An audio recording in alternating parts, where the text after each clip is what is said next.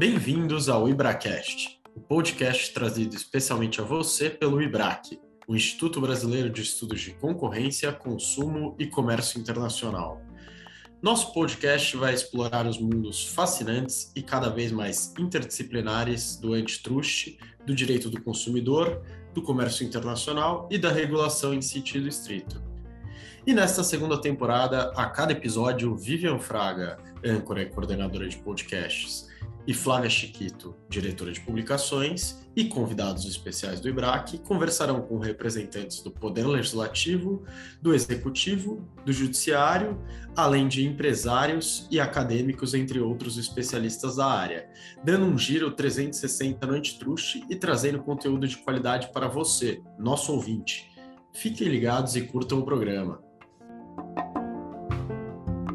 Olá a todos, bem-vindos e bem-vindas ao IbraCast, o podcast do IBRAC. Nesse episódio, trataremos da temática de algoritmos e dark patterns, que pauta, em grande medida, as discussões do universo de proteção de dados e que também está presente no nosso universo concorrencial. Muitos dos desafios que se apresentam para a efetividade de políticas de proteção de dados, como a simetria informacional entre regulado e regulador, também estão presentes para o enforcement concorrencial especialmente quando tratamos de mercados digitais. Além disso, é claro, discussões a respeito de distribuições de competências entre as esferas concorrencial e de proteção de dados. Daí a relevância de que essas duas áreas interajam entre si. Ao meu lado hoje terei a Silvia Fagá, é, já conhecida de vocês, diretora da LCA Consultores e diretora também do Comitê de Mercados Digitais do IBRAC, que me acompanhará como anfitriã nessa conversa. E, para enriquecer o nosso bate-papo e a fim de que tenhamos esse intercâmbio de experiências e ideias, hoje também contamos com a participação dos nossos experts, nossos amigos do Data Privacy Brasil, especialistas em proteção de dados. Falaremos com a Ana Bentes e também com a Helena Secaf. Uh, a Ana, ela é mestra e doutora em comunicação e cultura pelo programa da pós-graduação em comunicação da UFRJ. Hoje, ela é analista acadêmica sênior do Data Privacy Brasil. A Helena é mestranda e bacharel pela Escola de Direito de São Paulo, da Fundação Getúlio Vargas. É advogada e pesquisadora no Data Privacy Brasil desde setembro de 2020, atualmente coordenadora de pesquisa de projeto sobre vigilância nas fronteiras. Silvia, prazer dividir uma mesa com você de novo. Helena, Ana, é um grande prazer tê-las aqui conosco. Olá, Vivian. Para mim é um prazer de novo estar aqui no Ibracast. Sempre bom participar dos eventos do IBRAC. Olá, Vivian, Silvia e todo, todo mundo que está nos ouvindo. É um prazer estar aqui em mais essa parceria com, com o IBRAC. É, só vou contextualizar rapidamente aqui para os nossos ouvintes é, sobre o Data Privacy Brasil, que é importante da gente dizer que ele é um espaço de interseção entre uma associação de pesquisa, né, da qual a Helena faz parte, e também uma escola, que é da qual eu faço parte. Então, estamos aqui é, representando esse é, duplamente o, o Data Privacy Brasil. Oi, pessoal, muito, muito feliz de estar aqui, um prazer imenso. Bom, vamos lá, vamos esquentar os motores. É, eu acho que as discussões que envolvem a regulação de dark patterns têm aparecido em jurisdições como Estados Unidos e União Europeia. E grande parte das preocupações centradas nessas escolhas de design tendem a focar em elementos de lock-in, uh, road traps ou questões envolvendo preocupações relacionadas à proteção de privacidade.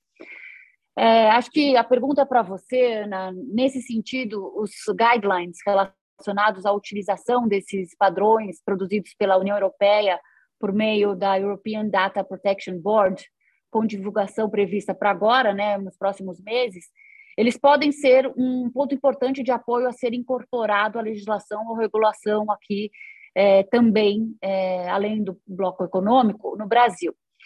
Queria saber de você né, que elementos vocês percebem, e aí também a Ana pode, a Helena pode ficar à vontade para fazer a sua complementação nessa resposta, Quais elementos vocês percebem no mais recente desenvolvimento uh, regulatório europeu que poderia ser considerado para o caso brasileiro e em que pontos a legislação, regulação brasileira pode ou precisa evoluir no sentido da resposta a esses desafios.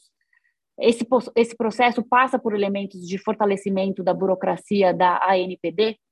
Obrigada, Vivian. Perguntas super importantes. É, bom, para começar, é, eu acho que é importante da gente contextualizar minimamente aqui o que são né, esses dark patterns, esses, ou em português, padrões obscuros, padrões enganosos, né? É, bom, esse é um termo que ele foi cunhado, né, pela primeira vez por um é, é, UX designer, né, chamado Harry Brinton, Brinton, não sei se é assim exatamente a pronúncia, mas ele define, né, esses, esses padrões obscuros como truques, né, que são usados em websites e aplicativos que fazem é, a gente fazer coisas, né, que a gente não tinha intenção, como compras ou assinaturas, coisas assim. É, Claro que, né, de mais de 10 anos para cá, essas definições também foram se complexificando, né? É, e, inclusive, assim, uma, uma, uma, outra definição que a gente pode é, é, trazer, que eu trago de uma pesquisadora é, que é até brasileira, mas que atua fora do país, que é a Luísa Javarovski, ela vai dizer, dentro do contexto né, da privacidade, da proteção de dados, que esses padrões obscuros, eles consistem em escolhas de design, né, é, de interface do usuário que manipulam o processo de tomada de decisão do titular dos dados de forma prejudicial à sua privacidade e benéfica para o provedor de serviços. Né. Então, assim, claro que né, existem vários, poderíamos, enfim, é, citar outras definições né, desses, desses padrões obscuros, mas acho que um elemento que é, é, é importante é, e comum a essas definições é que se tratam né, de, de truques e de truques psicológicos, né, que estão principalmente baseados numa ideia de vieses cognitivos, né, e da possibilidade de usar esses vieses como nudges. Nudges é um, é um, é um conceito da economia comportamental, né? E a ideia de vieses cognitivos também é trabalhada a partir da, da economia comportamental, mas de uma psicologia cognitiva, né? Que, que entende esses vieses cognitivos como desvios sistemáticos, né? Ou seja, eles não são aleatórios, eles podem ser é, previsíveis. Né, dessa, de uma racionalidade né, no processo de julgamento e de tomada de decisão. E o nudge, né, essa, essa, essa noção da economia comportamental, ela qualifica um elemento ou vários elementos do, do que se chama de arquitetura de escolhas, que aqui a gente entende né, como essas interfaces, né, mas que são todos esses contextos nos quais as pessoas tomam decisões. E esses nudges são, então, esses elementos nessas interfaces que funcionam como empurrões, cutucões, estímulos, né, é, é, que, de alguma forma, tornam previsíveis né, é, certas escolhas, certos padrões comportamentais, tornando, então, mais ou menos prováveis essas, essas escolhas dentro desses, desses contextos. Sim, claro que, de um modo geral, né, é, a gente pode pensar que todo design, e aí tanto digital quanto não né, fora do, do, mundo digital, é, eles, eles uh, uh, assim, de alguma forma mediam, né, a nossa, o nosso comportamento, as nossas ações, as nossas decisões, né, ou seja, eles podem funcionar como técnicas de influência, mas uh, uh, de um modo geral, né, nesses contextos, né, é, que são nos ambientes digitais, são contextos extremamente controlados, né, é possível a gente ter né, esse, esse controle mais fino de quais elementos a gente vai utilizar para direcionar ação em um determinado, nesse determinado contexto. E claro que esses nudges estão distribuídos por todo o espaço digital, né, de um modo geral. Mas aqui, né, a ideia do dark pattern é justamente um tipo de nudge específico que, de alguma forma, é, é, é, é usado né, é como é um, um, seria um nudge é manipulador, malicioso, que é, é, explora esses vieses cognitivos com, com certos truques para enganar, deliberadamente enganar e prejudicar as pessoas, né, prejudicando a sua condição anterior e beneficiando os serviços. É, acho assim essa é, essa discussão né, é, é desses, desses vieses cognitivos, né, eles, claro que eles não afetam só a nossa privacidade, a proteção de dados, eles estão sendo muito discutidos nesse âmbito, mas eles podem atingir nossas finanças, nossas emoções, nosso, nossa atenção, nosso comportamento. É, é, é, mas nesse contexto que a gente está conversando aqui da privacidade, da proteção de dados, eles envolvem principalmente esse, muitas vezes, esse compartilhamento adicional e desnecessário dos nossos dados e formas de comprometer né, a privacidade do usuário. Em um dos estudos que foi feito né, na Comissão Europeia, é, é, divulgado em abril de 2022, foi identificado que 97% dos websites e aplicativos mais populares usados pelos consumidores da União Europeia, de alguma forma implementam algum tipo de, de dark pattern, né? O que é algo, assim, digamos, no mínimo é, preocupante, né? É, é, mas, assim, o, o, dark pattern ele é um tema que traz algumas dificuldades também regulatórias, né? Porque ele, que, primeiro que nem sempre é tão fácil identificar esses dark patterns, né? Assim, em, em, num certo sentido há um certo julgamento moral, né? Do que seria o bom ou ruim, o bom, é, é, é esse esse mal, esse padrão né, é, é, obscuro, enganoso, enfim, e muitas vezes ele está num certo limite da, entre o ilegal e o antiético, né? Esse, essa fronteira, é, é, é, ela não é sempre tão clara, tão óbvia, né? E por isso uma certa dificuldade mesmo de identificação às vezes é, desses desses padrões.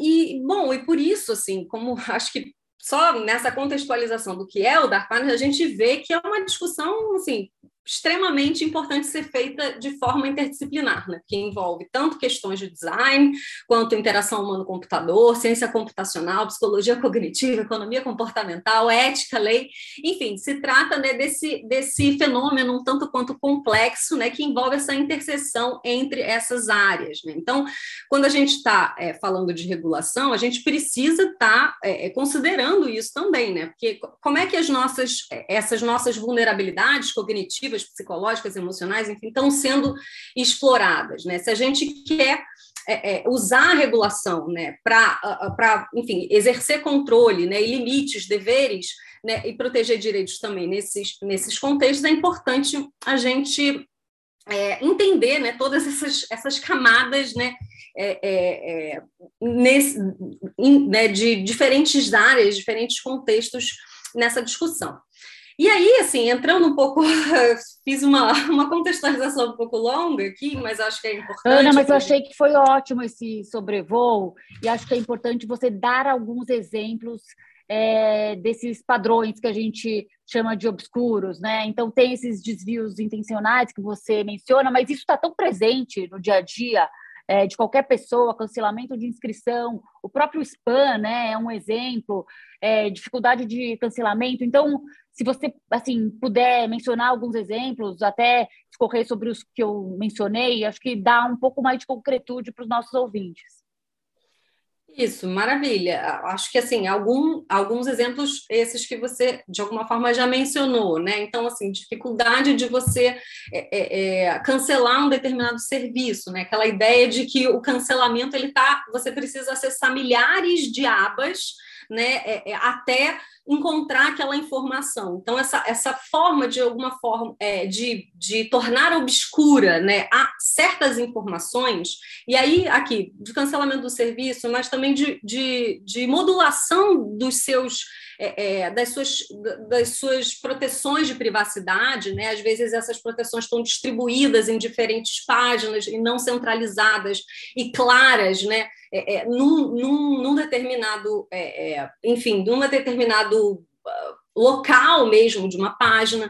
A gente tem é, alguns padrões obscuros ligados à aquisição de consentimento, né? Então, um, um, típico que a gente encara todos os dias é quando você entra numa página e, e te perguntam sobre os cookies, né? Você aceita que, é, é, que determinada página tenha, é, é, utilize cookies para coletar suas informações, e aí você vai ter, né?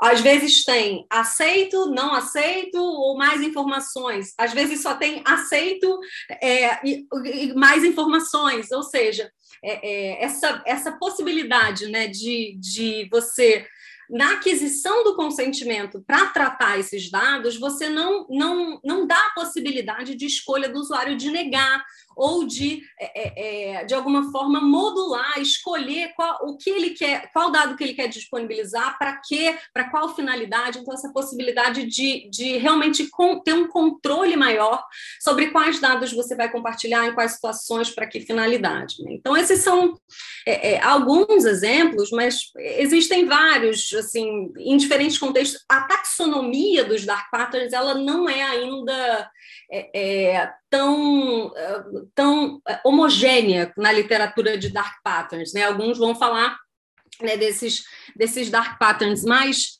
é, é, ligados né, a, a, questões que comprometem né, a privacidade, a proteção de dados, outros, alguns envolvem os próprios padrões de interface, outros envolvem as mensagens, né, a, o como é escrito né, é, determinados textos, como é que é contextualizado tudo isso, enfim. É, e até no, assim, no, no, no, no, guia, né, aí entrando, retomando a questão do, dos guias lá europeus sobre isso, tem, tem um guia que foi lançado em março né, de, de 2022, é, que, que é um guia voltado mais especificamente para redes sociais, né, é, é, que ele, ele já dá assim, algumas pistas que eu acho que a gente pode explorar no contexto brasileiro com a regulação, especialmente com a, com a LGPD. Né?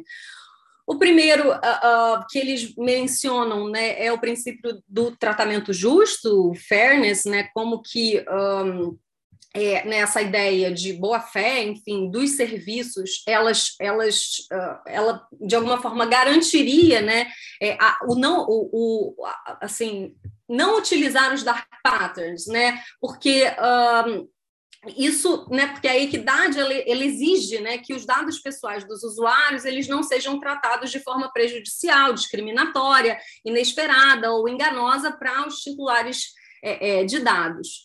E uh, uma outra, outros parâmetros né, do, do, GDPR que é citado nesse guia né, a transparência e a, o accountability, né, essa ideia de, é, de responsabilidade e prestação de contas. Né, é como, como, como utilizar esses princípios né, para criar mecanismos para tornar, né, para não utilizar justamente esses essas formas de, de, uh, de explorar vieses cognitivos para enganar as pessoas e fazerem elas tomarem certas decisões que elas não gostariam de tomar. E uma outra, um, um, outro, um, outro, um outro ponto mencionado pelo guia é a ideia do, é, é da proteção de dados by design, ou do privacy by design, né, que é algo que a gente também, de alguma forma, pode é, é, usar né, como um instrumento regulatório aqui uh, no, no contexto brasileiro.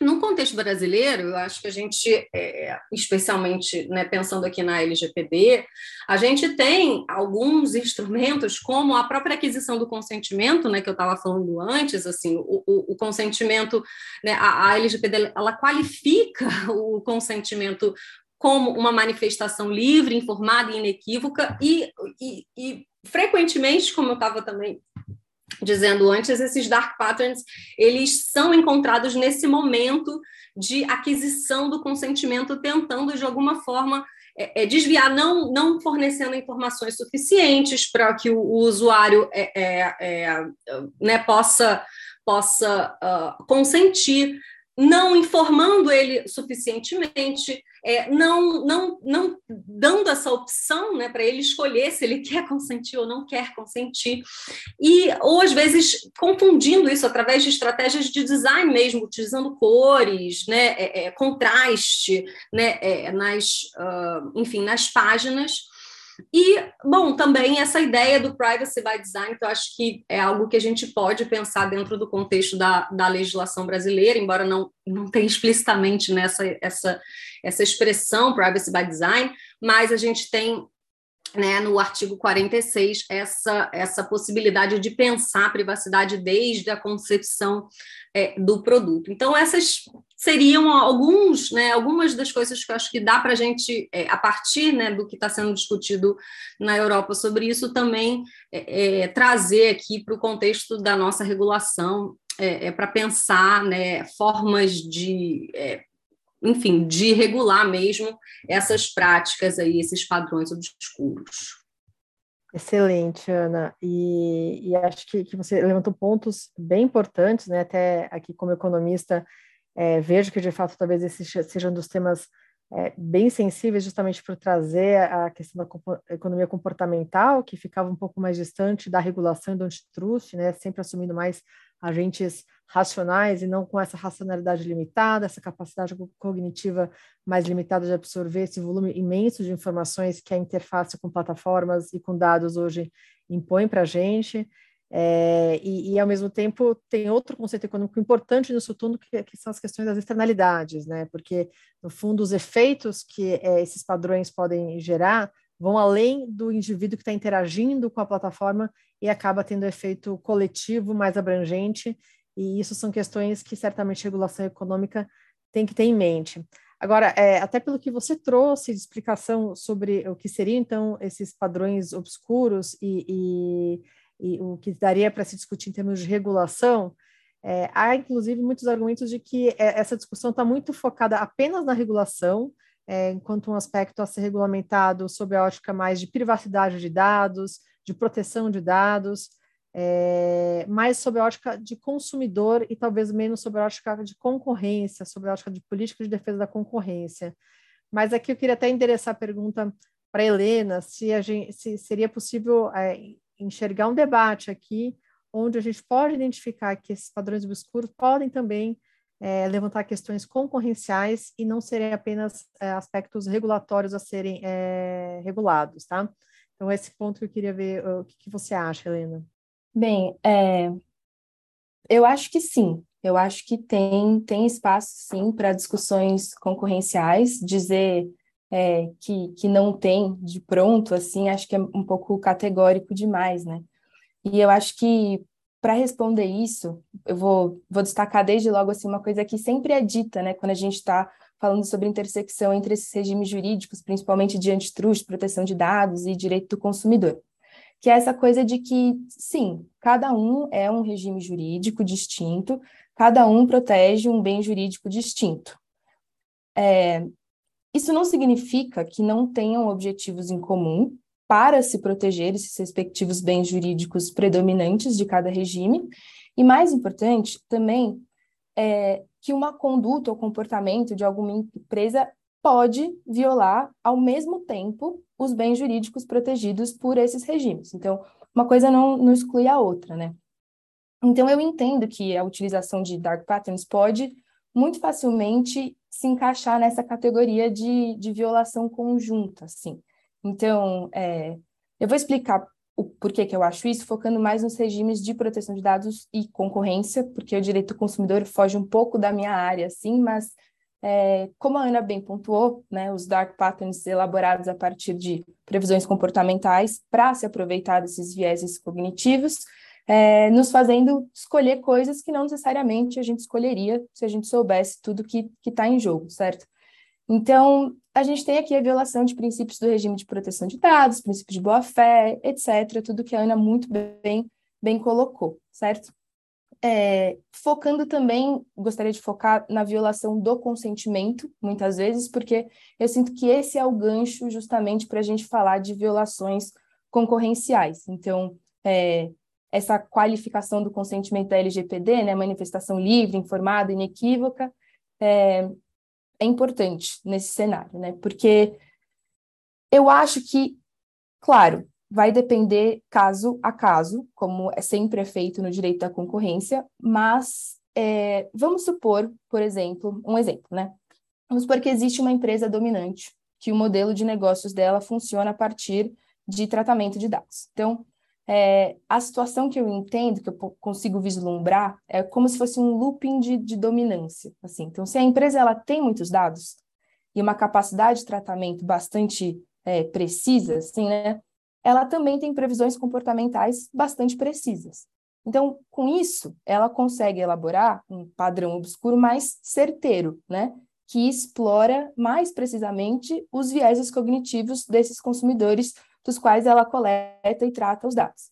Então, com esse dark pattern mais certeiro, a possibilidade desses consumidores serem é, vamos dizer, enganados, né, é maior. Então, resulta numa maior quantidade de pessoas concedendo ainda mais dados para essa empresa, que por sua vez alimenta ainda mais o poder dessa empresa. Então, assim, é, esse looping de dominância vem do, do, problema de uma escolha que é falsa, né? Então, é, os usuários eles não estão escolhendo algo que eles informadamente querem, mas eles estão sendo empurrados para escolher algo que é mais benéfico para a empresa. Então, isso é um problema de proteção de dados, mas também um, um, um problema para a concorrência, no sentido de que é como se fosse um reforço da posição de dominância por conta de uma enganação do consumidor, certo? Então, é um, é um consentimento viciado.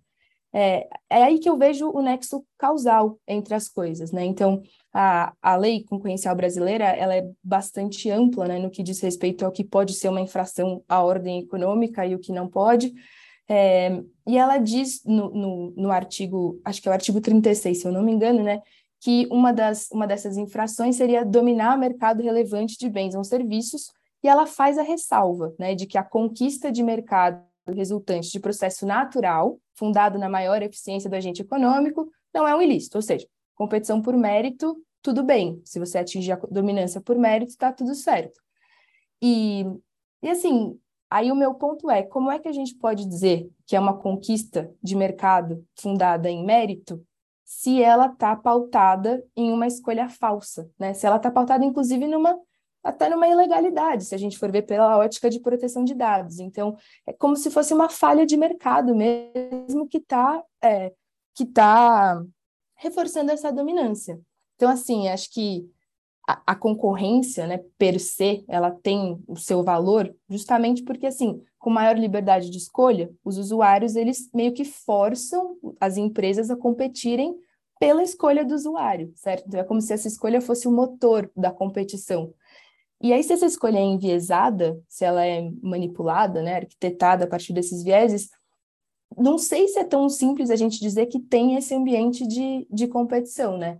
Então, eu acho que eu acho super que dá para incluir na, numa preocupação concorrencial. Helena, até ia fazer é, um paralelo, porque você bem pontuou que uma conduta ela pode infringir diversos ordenamentos jurídicos e, portanto, ter a sua sanção correspondente. E é, na, nora, na nossa área de defesa da concorrência, isso acontece, por exemplo, quando a gente está falando de conduta de crime de cartel. Né? Então, uh, infringe o ordenamento jurídico é, da ordem econômica, a nossa lei é 2529, também pode infringir as leis de licitação, porque configura fraude à licitação, além, obviamente, é, das consequências penais. Então, acho que isso também traz um pouco de analogia ao nosso mundo, né? Porque você tem vários ordenamentos que tutelam distintos uh, bens jurídicos, como você colocou, e que, às vezes, uma conduta pode infringir diversos, e isso não se configurar em bis in idem, por exemplo. Exato, exato. Não, e, e aqui do, dos pontos que você trouxe, Helena, é, entendo esse ponto, porque inclusive na hora que a gente pensa que em mercados tradicionais é, toda a decisão do consumidor era muito pautada numa variável objetiva de fácil, digamos, apreciação, que é o preço. E na hora que vamos para mercados digitais e que inclusive a própria dinâmica competitiva não, por vezes ainda está pautada no preço, mas começa a ganhar outras dimensões, inclusive essa questão é, de como disponibilizar a sua informação e como é, as plataformas vão, vão utilizá-las, é, começa a ficar um pouco mais difícil de pensar na decisão do consumidor com base nesta variável, ainda mais quando a gente pensa em medir bem-estar do consumidor, né? Ou deixar o que a gente fala, deixa o mercado decidir o que é melhor para ele. É, na hora que o consumidor já não tem uma variável tão objetiva na sua frente para decidir o que é melhor para ele, toda a discussão, inclusive de bem-estar do consumidor, já começa a ficar é, um pouco mais obscura também é, por conta desse tipo de padrão. Era só uma, uma pontuação que eu gostaria de fazer. A Helena tocou é, num ponto bastante importante sobre as condutas né, dessas firmas detentoras de posição dominante e como elas se valem é, de ferramentas algorítmicas para a efetivação dessas condutas. Então, a gente sabe que esse é um dos debates principais é, no âmbito do desenvolvimento de instrumentos regulatórios e de legislação, como, por exemplo, o DMA e DSA na União Europeia e também é, nos Estados Unidos. o que eu queria perguntar para você, Helena, também, é como que as autoridades e os órgãos reguladores, eles podem reduzir a simetria em relação a essas plataformas, né, e tornarem-se mais capazes de avaliar e monitorar a utilização e efeitos desses algoritmos. E, tá e também, assim, como desdobramento dessa pergunta, como a iniciativa privada pode colaborar para diminuir a esse gap informacional. Né? A gente vê que tem esse gap entre a capacidade e a expertise regulatória e a das firmas, uh, mas é, às vezes é uma questão de gap que pode ser melhor explicado e não levantar tantas uh, discussões quando a gente senta à mesa e, e, coloca de uma forma clara e transparente o que está acontecendo, né? Se isso for do interesse, claro, da, das empresas. Acho que essa, essa pergunta é super importante, né? Porque ela está falando bastante do, do enforcement da coisa, né? Não, não adianta a gente ter grandes normas assim se a gente não consegue de fato aplicá-las, né? E aí, quando você faz essa pergunta, me vem à cabeça um, um artigo que eu li, que é do Filippo Lancieri, ele escreveu é, em janeiro desse ano, que se chama Narrowing Data Protection Enforcement Gap. Então, é um artigo que parte do, da análise de que é, o enforcement das leis de proteção de dados, elas estão tá falho, esse enforcement, e o que ele faz é ele identifica dois principais obstáculos para esse enforcement, e ele fala justamente de assimetrias de informação, ele fala assim, assimetrias de informação profundas né, entre as empresas e os reguladores, e entre as empresas e os consumidores também. E o segundo obstáculo que ele coloca são esses são os altos níveis de poder de mercado dessas empresas, né, de, das empresas de, de dados. E aí ele segue no artigo é, para dizer que o regime de proteção de dados ele poderia beber na fonte de regimes mais antigos que já tiveram que lidar com essas questões. E ele está falando do, do antitrust e da, dos regimes de anticorrupção. Assim. Então, embora eu não acho que o antitrust tem todas as respostas, as soluções que ele coloca eu acho particularmente interessantes assim para pensar nessa questão de assimetria informacional. Então, a, a primeira delas que ele sugere é uma multiplicação de recursos de monitoramento e fiscalização. Mas o que ele quer dizer com isso não é do regulador, mas é de intermediários. Então, assim, acho que até já responde um pouco a sua pergunta da iniciativa privada, né?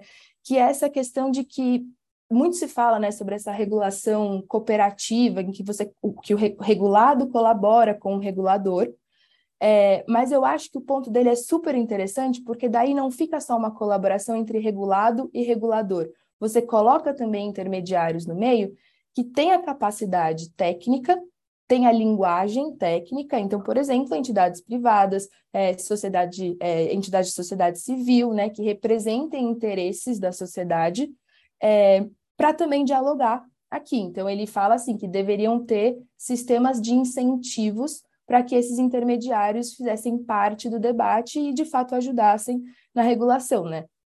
É, uma, a segunda sugestão que ele coloca, que é super interessante também, essa necessidade e importância de você trazer à tona as violações. Então, incentivar é, programas de denunciantes. Então, ele fala do antitruste dos programas de leniência, né? Ele está falando que porque daí é isso, né? Você re reduz a simetria informacional porque você tem um insider falando para o regulador o que, uma, uma, possível violação que aconteceu. Então é uma pessoa que, tá, que fala a língua também, que está lá dentro, que tem a linguagem técnica, e aí é, é isso, né? Os programas de leniência, um incentivo para denunciar e mecanismos para você evitar retaliações aos, aos denunciantes. Então, essa é uma segunda sugestão que ele dá, que parece até interessante, super debatível, assim, sobre como reduzir essas assimetrias informacionais. É, e a terceira, ele vai falar um pouco mais sobre essa necessidade de você aumentar a transparência dos reguladores. Ele está falando isso porque ele está ele tá sugerindo como a gente deveria combater a captura, possível capturas regulatórias, né?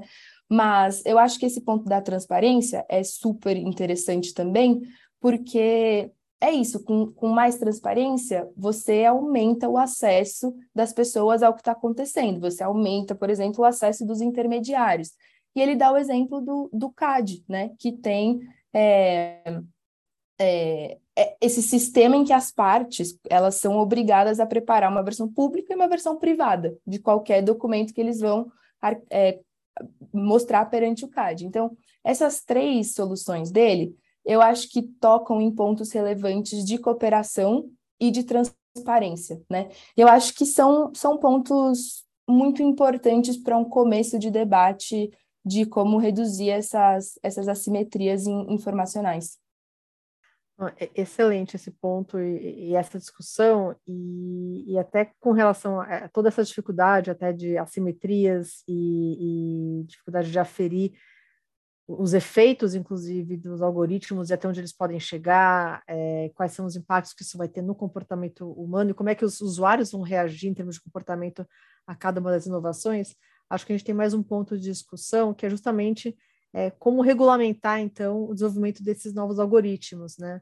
É, porque eles podem vir a ser construídos com esses padrões mais obscuros, que podem vir a ser preocupantes e que poderia, então, demandar essa regulação ex ante, que é o que está sendo discutido principalmente é, na Europa, né?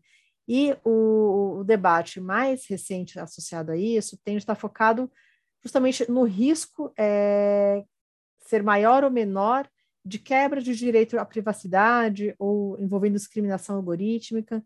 Então, na Europa, pelo menos, isso tende a, se, a ser discutido aqui no Brasil também, já está sendo, é, de certa forma, discutido até que ponto, é, a priori, já temos alguns indicativos de que determinadas formas é, de desenvolvimento de algoritmo já não seriam desejáveis. Por exemplo, é, ferramentas de inteligência artificial voltada para reconhecimento facial é, poder representar um alto padrão de risco, e aí então seriam proibidas a priori no modelo europeu, por exemplo.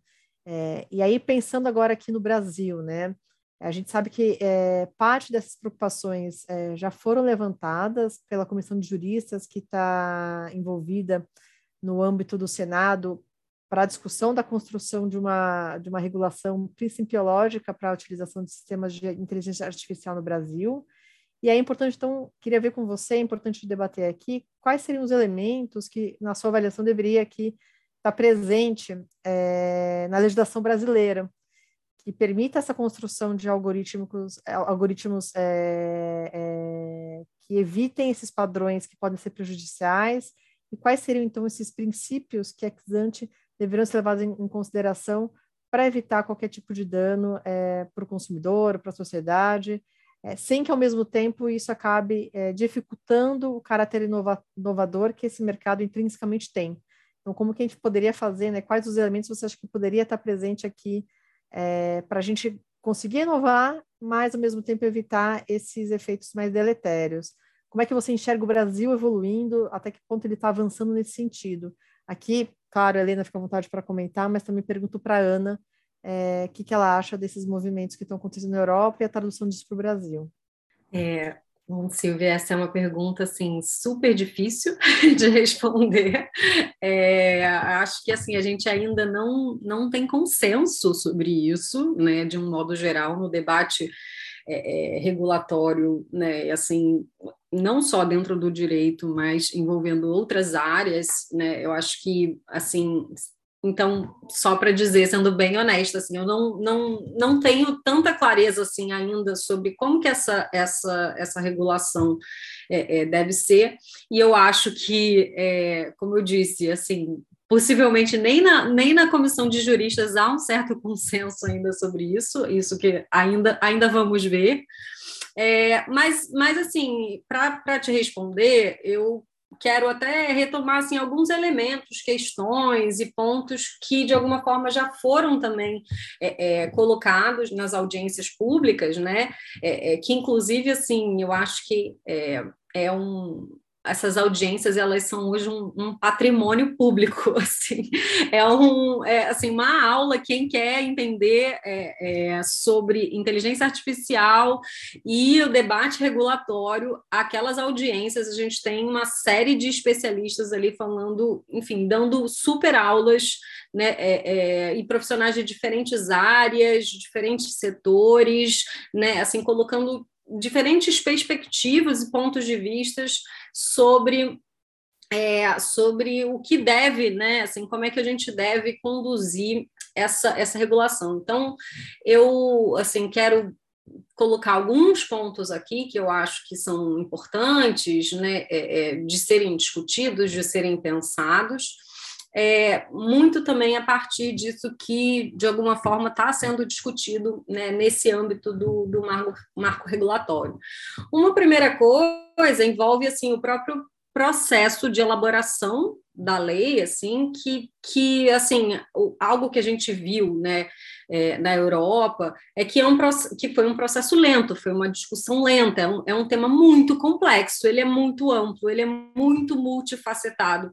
Então, acho que é um debate que precisa ser feito com muita cautela, com muita troca com a sociedade, é preciso, né, então, assim, até reforçando um pouco a importância dessas, dessas audiências públicas, né, e, e, dessas discussões interdisciplinares, e, sobretudo, com uma perspectiva sociotécnica, né, ou seja, assim, que não está olhando só para tecnologia como a tecnologia como um elemento neutro que é simplesmente apropriado pela sociedade, mas assim como algo que é, intrinsecamente é, é, é, né, assim, desde o seu desenvolvimento, da sua concepção e até a sua aplicação e uso dentro da sociedade, está imerso em questões e problemas que são sociais, eventualmente são estruturais da, da, da, das nossas sociedades. Então, acho importante nesse processo de discussão dessa regulação que esse, esse processo seja feito com tomando esses cuidados de não ser algo muito apressado, enfim. É, e uma outra coisa que eu acho importante né, de, de, de ser pensada né, nesse âmbito é o objeto da regulação, né? O que, que a gente está regulando é, nesse caso? Assim, eu acho isso uma, uma, uma questão central, porque se você pergunta para qualquer especialista de ciência da computação né, é, é, o que é inteligência artificial, a gente vai ter uma série de respostas e vai, ter, e vai ver que assim, existem diferentes tipos de inteligência artificial, existem diferentes usos, existem diferentes funcionalidades, né, é, é que, por sua vez, também implicam diferentes riscos, né, como a Silvia também estava é, é, comentando. Então, assim, é preciso ter um mínimo de consenso e clareza sobre que inteligência artificial é essa que a gente está é, é, regulando, né? E por isso mesmo também acho que um aspecto que vem sendo bastante discutido, né, é, uma vez que essa que inteligência artificial né, é algo tão multifacetado, tão diverso, tão múltiplo, né, é, é, é importante e tão dinâmico também, porque a tecnologia está sendo o tempo inteiro atualizada, né, enfim, transformada, né, a importância dessa regulação ter uma certa plasticidade, uma certa flexibilidade, porque é, é para que ela né, tenha, se, se perpetue e também nos próximos anos, que a gente vai ver né, inserção, criação de uma série de outras tecnologias que a gente ainda nem, nem sabe né, como, como vão funcionar, como, como serão. Então, é, é, é, é importante que haja uma certa é, uma certa margem aí, né, é, é, de, de possibilidade para o que, a, o que a gente ainda não tem conhecimento, né.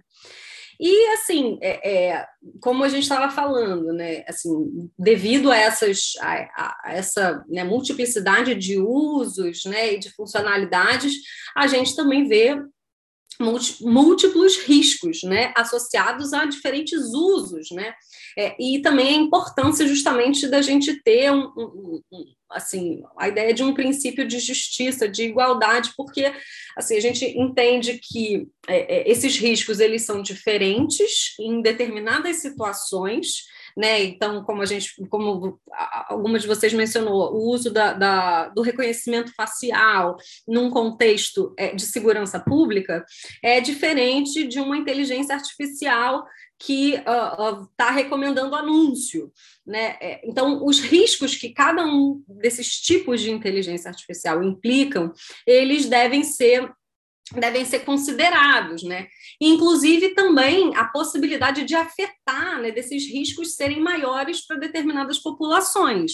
Então, é, é, né, a gente sabe no Brasil um país com, é, é com assim com um racismo estrutural tão presente, né, é, é, o uso né, de, de reconhecimento facial pela segurança pública com to todas as questões de discriminação algorítmica, de racismo algorítmico, que já foram apontadas em uma série de pesquisas, a gente sabe hoje que a tendência né, é que a população é, é, é negra, né, e muitas vezes mulheres negras, sofram né, é, é, maior discriminação pelo uso dessas tecnologias do que é, é, outras populações. Então, isso, isso é algo é, é, importante de ser considerado, né? E eu acho que, nesse sentido, é, a gente está seguindo uma certa tendência internacional né, dessas discussões de regular a inteligência artificial pelos riscos, né?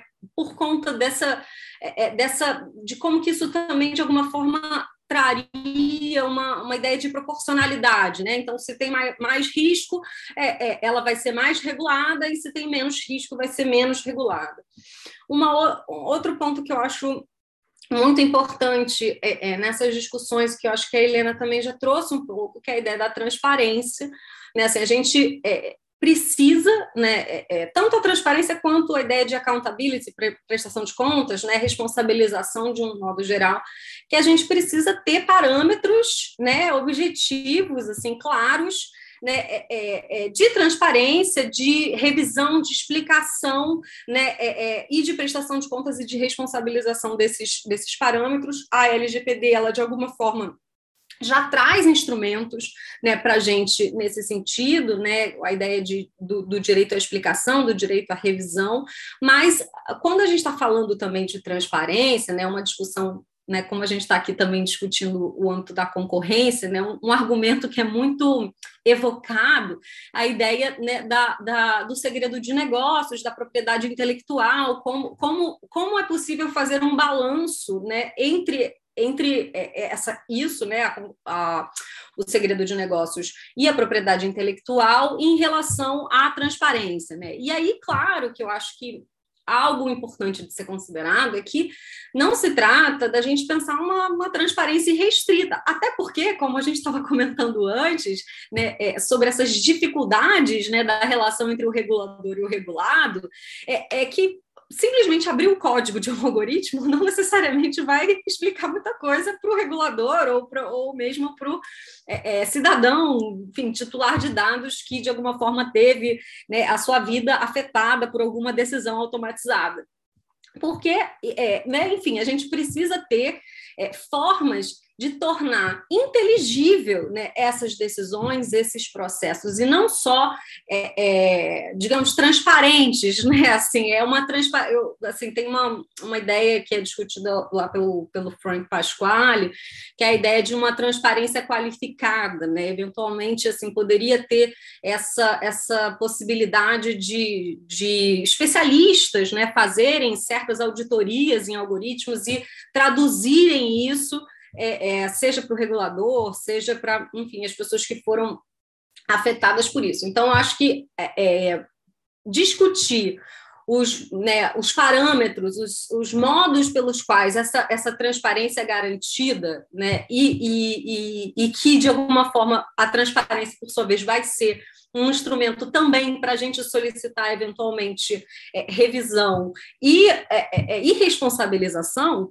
né, é, é, isso é algo fundamental.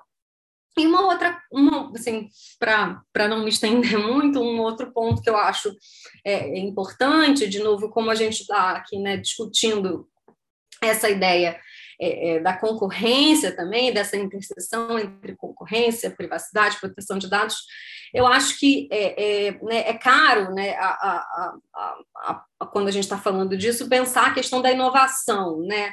É, mas, assim, quando a gente está falando de é, inteligência artificial, muitas vezes, né, essas tecnologias, essas ferramentas, elas são usadas de empresas de multinacionais, né? Às vezes, os próprios bancos de dados são bancos de dados que não são necessariamente representativos da, da nossa população brasileira.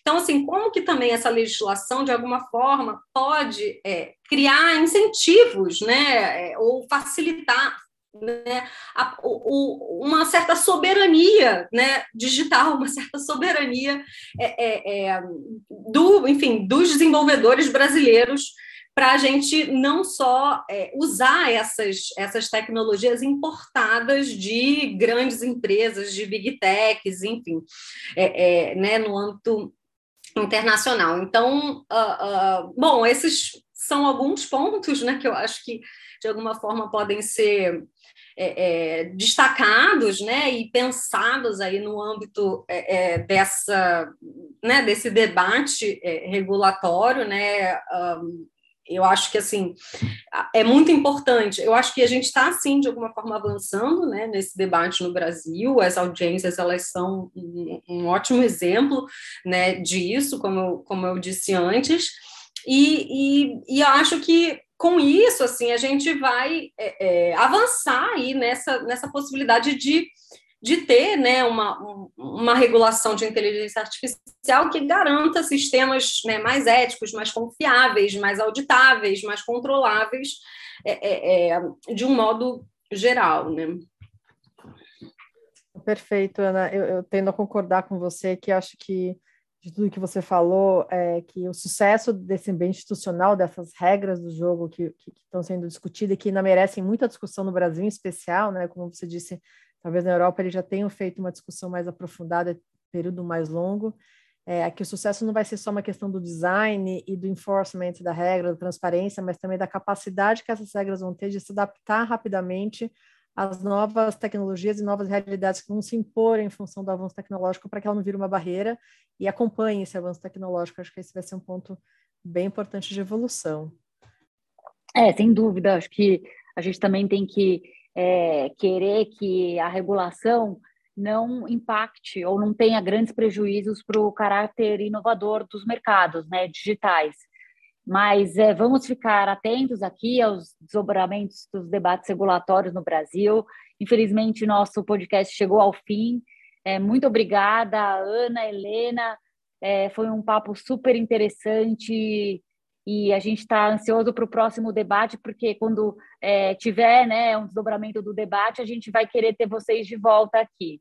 É para vocês que nos ouvem, continuem acompanhando a nossa programação quinzenal, que vem muita coisa boa por aí.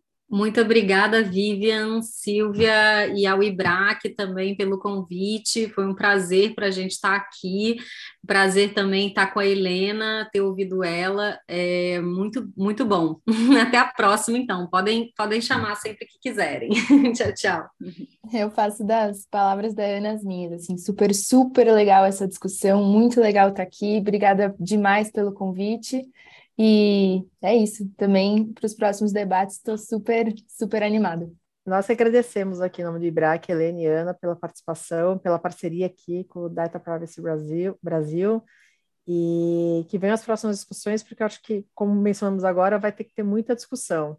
E faço questão de registrar de termos aqui, é, felizmente, um, um, evento totalmente feminino, é, o que é bastante importante aqui também para para o IBRAC, imagino que para o Data Privacy também, e acho que eu faço questão de registrar isso. Obrigado por ouvir esse episódio do IBRACast, o podcast disponibilizado pelo IBRAC e produzido com o apoio técnico da equipe de comunicação de Tosini Freire Advogados. Visite nosso site ibrac.org.br para conhecer nossos comitês de assuntos especializados, nossos eventos e nosso vasto material bibliográfico. Nos encontramos no próximo episódio do IbraCast. Até lá! As opiniões aqui expostas não necessariamente representam aquelas do IBRAC e das instituições a que estão vinculados os participantes.